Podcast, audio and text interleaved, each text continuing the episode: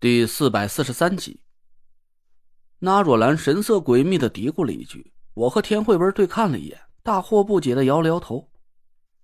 那若兰也没跟我们解释太多，我也懒得再去问了。就算我知道了那若兰的真实想法，我也没法阻止她去搜寻苏梅的下落。不光是因为我们俩缔结了口头契约，在我们风水行里也有这个规矩：事不为议，互不过问。那若兰又不是要害死苏梅，她把中州五魁的所有人都给抓住了，却都全虚全影的放了出来，这并没有违背风水界的任何道义和规矩。所以，即便我们是同门师兄弟，我也不能随意去管他的闲事。现在我能做的就是想办法提醒苏梅多加小心，让她尽量不要落入那若兰的魔爪之中。虽然我不知道那若兰到底想要干什么。但我心里总隐隐有一种很奇怪的感觉，这个家伙好像是在谋划一件大事很大的事甚至可能会颠覆整个风水界的一件大事苏梅很有可能就是纳若兰计划的这件大事的最后一环，所以他才不计代价的非要把苏梅给抓到不可。我算了一下时间，今天已经是礼拜三了，明晚就到了我和苏梅约定好的休息纸扎术的时间。我心里暗想，等我明晚见到了苏梅，一定要好好的和她筹划一下，千万不能让纳若兰轻易的找到她的下落。那师兄，我们告辞了。我恭恭敬敬的对纳若兰鞠躬，她赶紧站起身来。哎，师弟，小雷赘呀，慧文妹妹，你们慢走。走出纳若兰的大院，我轻轻叹了口气。其实啊，我很清楚她心里的想法。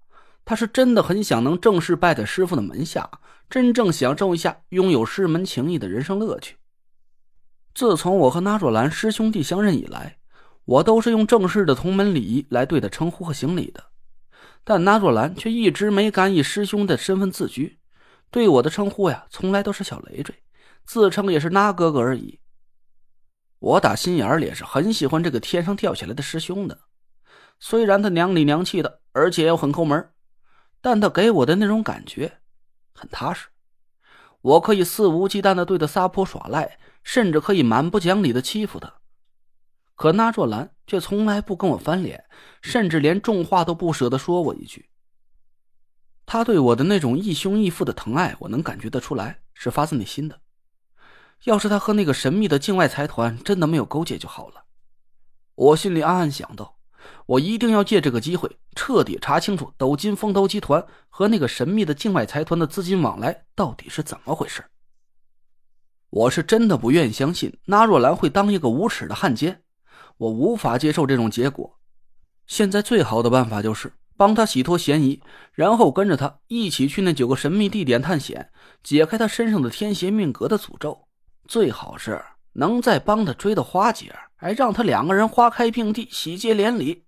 我一想到那两个奇葩亲亲热热在一起的场景，就忍不住笑了起来。田慧文像是看神经病一样的看着我，也跟着我一起傻笑了起来。王月的办事效率啊，还是一如既往的高。他很快就给我们申请了一批装备，以聚餐的名义把所有的人聚到我家小院里。郭永哲这还是第一次来我家，他看着我的小院，惊得嘴巴都合不上了。不是，我说陈子。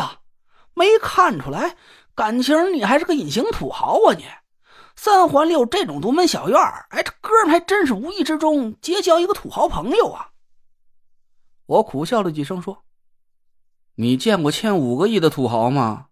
就算是把院子给卖了，都还不上一个零头。”切，你懂个屁！郭永哲点了支烟，蹲在门口逗着大公鸡玩，一边回头白了我一眼，说：“我跟你说，这年头……”有本事欠债才是真正的爷。就拿哥们来说吧，我倒是无债一身轻，但我能拿出来的资产，除了那套房子之外，兜里顶多呀能有个几千块钱的余粮。哎，这也就是哥们没什么家庭负担，不然西北风都喝不起了。我对他笑了笑说：“这不，眼下就有个好机会，你发财的运气立马就要来了。我和纳若兰说好了，他愿意请你代替郑一鸣的工作，只要你展示一下真正的户外探险技术。这纳若兰可是个真正的大财主，你还愁挣不着钱？嘿，说实话呀，哥们对挣钱呢还真没太大兴趣。郭永哲装傻的吐了个烟圈说：“我一个人吃饱了，全家不饿。”钱多钱少对我来说区别不大。要不是我妹儿啊看得起我，让我参与这个行动，哥们才不稀罕去挣那几个小钱呢。”对对，你清高，你不食人间烟火。哎，下次我们吃饭呢，你可别跟着去蹭了。反正那饭店老板也没打算给你发优惠卡，那我更得跟着去蹭啊。反正你们吃饭便宜，不差我一个人，对吧？我们笑着挤兑了郭永哲几句，他也不甘示弱，厚着脸皮回怼了过来。王月把装备分成了几份，给我们每个人都发了一个不大的包。我打开包看了一眼，里面装着两副无线耳机、一支毛笔、一个模样古怪的打火机，还有一些杂七杂八的小玩意儿。王月一一给我们介绍说：“两副耳机里有一副是备用的，可以调三个不同的频道，声音键旁边的那个按键就是切换频道用的。这支毛笔是伪装的录音笔，按键在笔杆上，一会儿我教你们怎么用。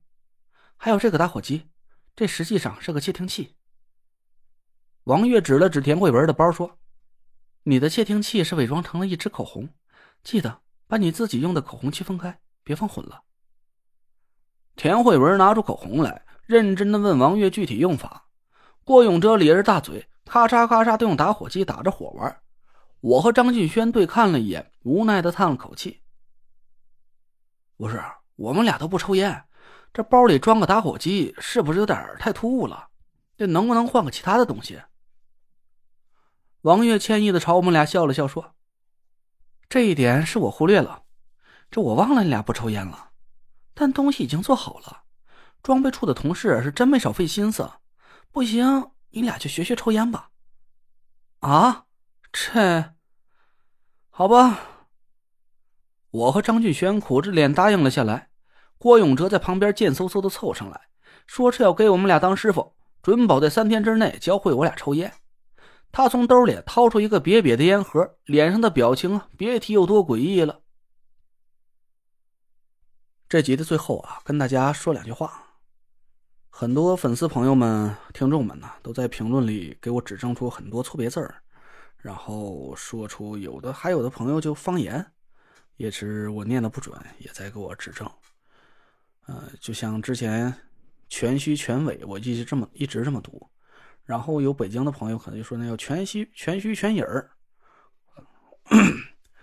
确实我就一白字先生，文化水平不高，我十六就辍学了，从社会上摸爬滚打这么多年，现在三十好几了，也是从身无分文到负债累累，但是也感谢大家的指出来，大家要听到什么不对的，一定要在评论里啊或者私信呢跟我说出来，我也更好的去改正。